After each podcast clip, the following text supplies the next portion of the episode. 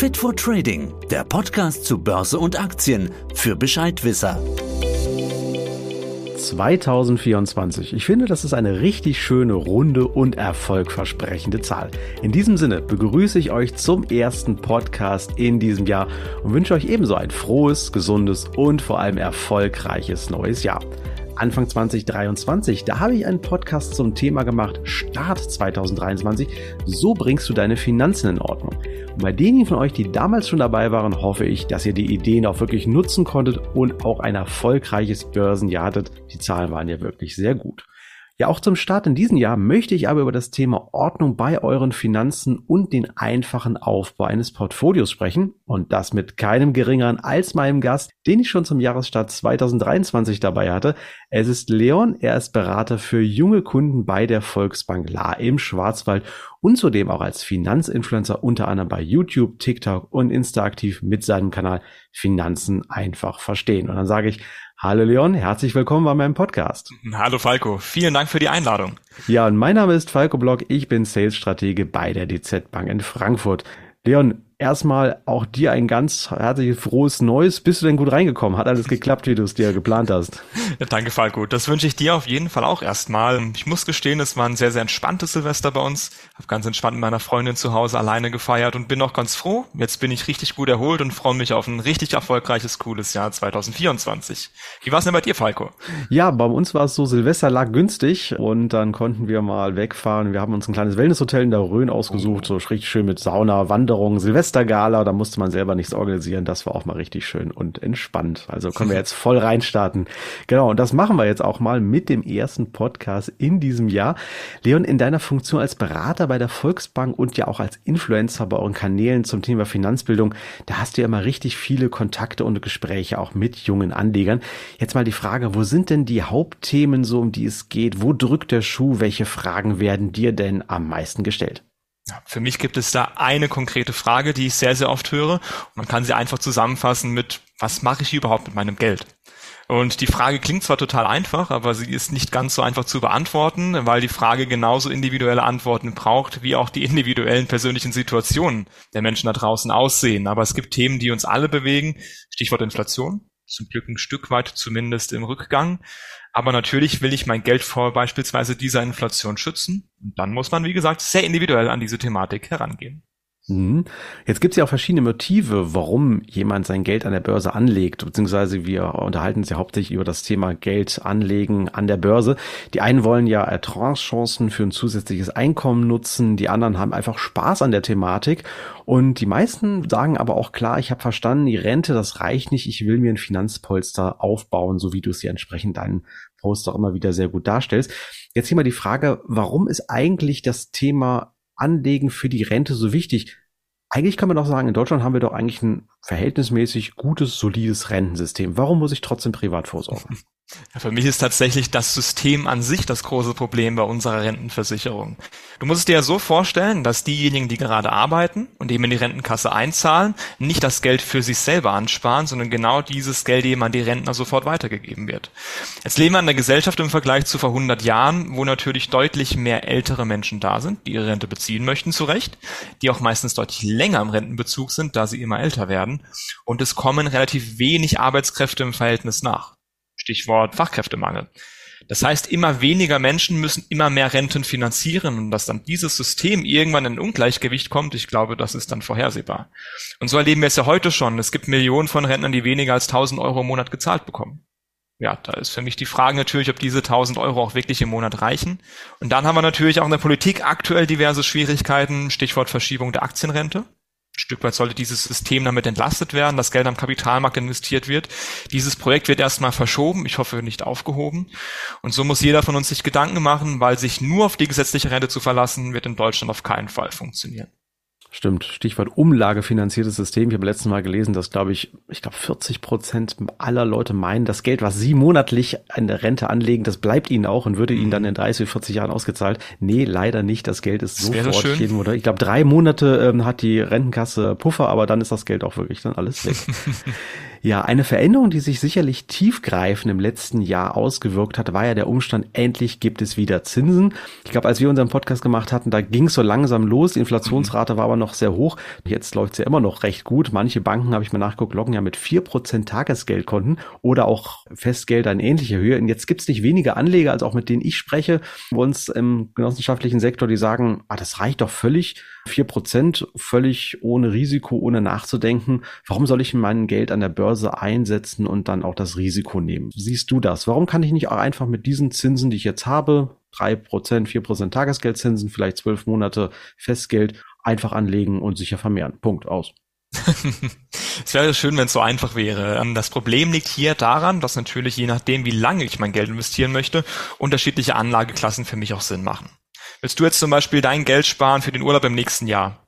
Dann muss ich gestehen, bin ich eigentlich ganz happy, dass es wieder die Zinsen gibt, dass Zinsen da sind, also ein Stück weit etwas zu meinem Geld mit dazukommt, weil andere Anlageklassen, die mehr Rendite-Chancen bieten, wo ich also sogar mehr verdienen kann, deutlich länger brauchen, damit sie eine gewisse Sicherheit mit sich bringen. Stichwort Aktien. Da sagt man ja, so 10, 15 Jahre sollten es zumindest mal sein, die ich habe, damit ich hier eine gewisse Sicherheit mit dabei habe. Das heißt, ich unterscheide hier nochmal, je nachdem, was für ein Ziel ich habe. Ganz, ganz kurzfristig. Wie gesagt, der Urlaub, die Rücklagen, die dürfen gerne hier im verzinsten Bereich liegen bleiben.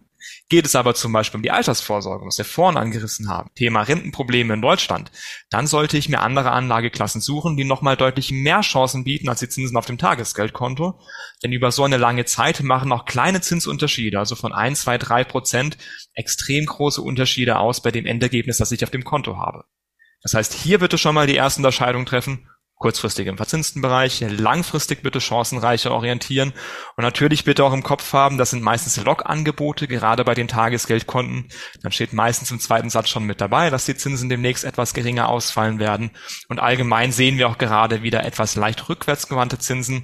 Das heißt, wir gehen Stand jetzt davon aus, dass die Zinsen zumindest ein klein wenig in den nächsten Monaten sinken werden.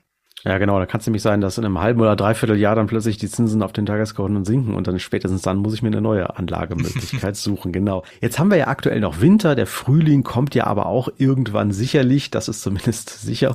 So mancher nutzt das für den Frühjahrsputz in Haus und Wohnung. Da wird dann alles ordentlich gereinigt. Der Dachboden oder der Keller wird mal entrümpelt. Man trennt sich von altem Ballast. Das geht jetzt aber nicht nur für die eigenen vier Wände, sondern ich kann das ja auch für meine eigenen Finanzen und Ausgaben machen.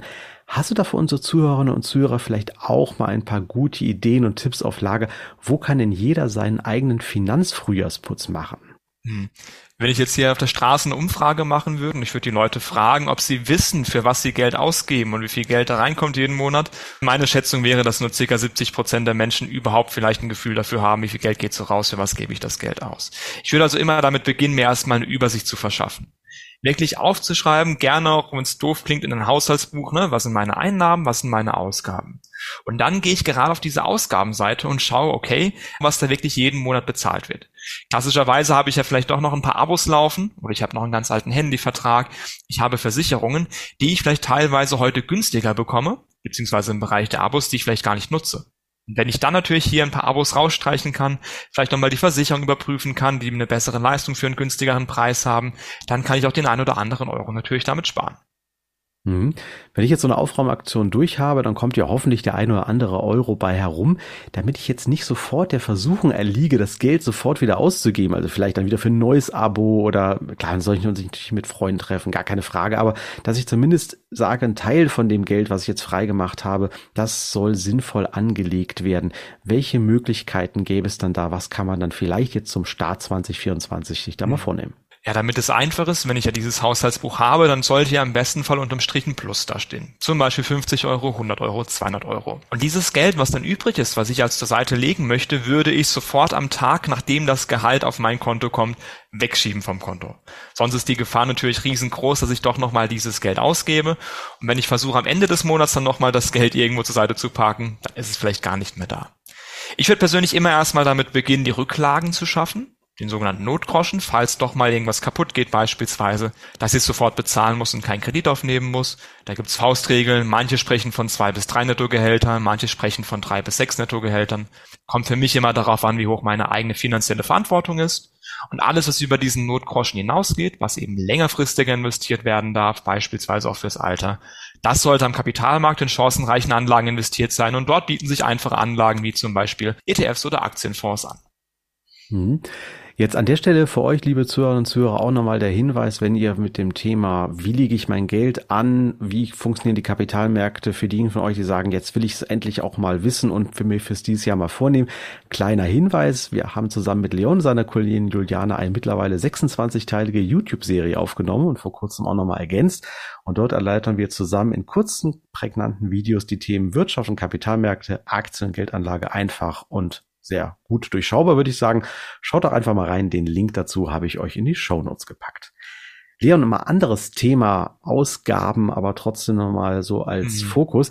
Derzeit sind ja vor allem bei jungen Konsumenten so Angebote nach dem Buy Now, Pay Later Stil sehr beliebt. Das heißt zum Beispiel, ich kann mir jetzt etwas bestellen, wie bei den neuen Fernseher, Handy, Spielekonsole, was ja vielleicht auch jetzt zu Weihnachten ganz attraktiv war. Den vollen Kaufpreis muss ich aber nicht sofort bezahlen, sondern ich kann das so in kleinen Raten abstottern, sage ich jetzt mal. Und das Verlockende oder Schöne ist, ich kann das gleich bei der Bestellung machen, also kann gleich bei der Bestellung eingeben, ja, ich will diesen Kredit annehmen und muss nicht erst zu meiner Bank latschen und mir einen Konsumkredit holen.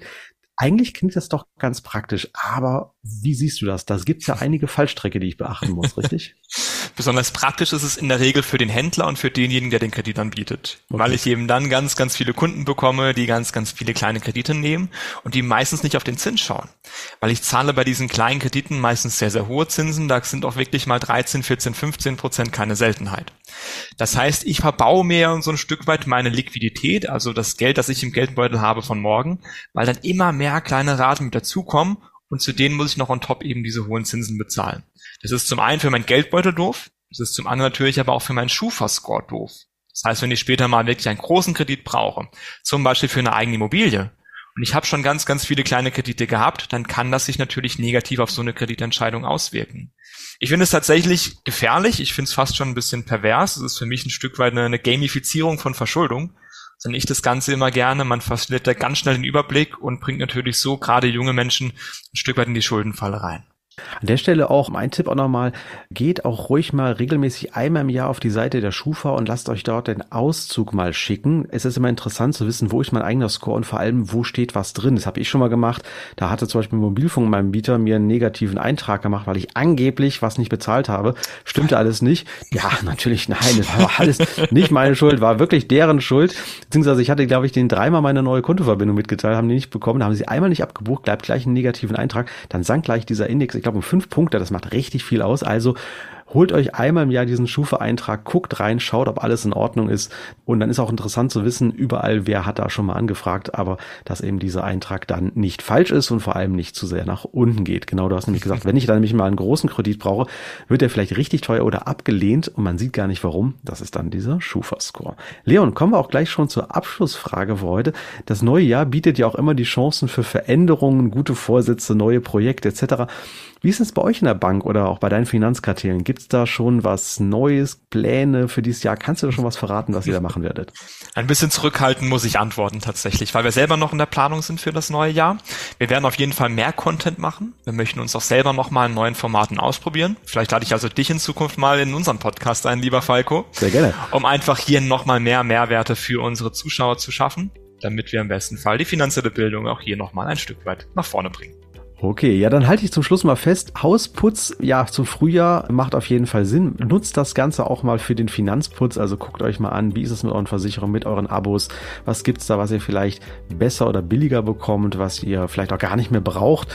Und nutzt das Geld dann auch, um ja langfristig wirklich euer Vermögen anzulegen kurzfristig gerne den Notgroschen auf dem Tageskonto, aber langfristig sind wahrscheinlich Anlagen an der Börse ertragreicher und wie Leon schon gesagt hat, 10, 15 Jahre, wenn ihr euch mindestens diesen Zeitraum lasst, dann sinkt das Risiko auch deutlich nach unten und die Rendite liegt eben weit über der Inflationsrate. Ja, und ansonsten passt auf bei diesen kleinen Krediten, der sich's leisten kann, gerne, aber schaut, dass ihr dann nicht den Überblick verliert. Ja, Leon, dann sage ich ganz herzlichen Dank für deine Ausführungen und wünsche dir auch erstmal jetzt einen guten Jahresstart. Vielen Dank, Falco. Den wünsche ich dir auch.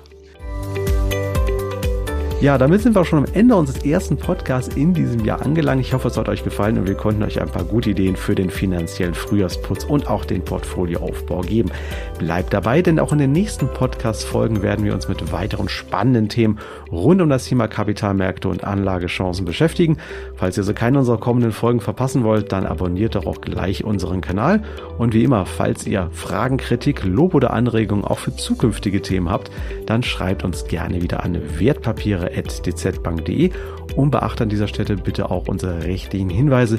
Die habe ich euch wieder in die Show Notes gepackt. Dann wünsche ich euch jetzt viel Erfolg bei euren weiteren Schritten an den Kapitalmärkten und ich freue mich auf das nächste Mal. Tschüss und macht's gut. Das war Fit for Trading, der Podcast für deine Investments.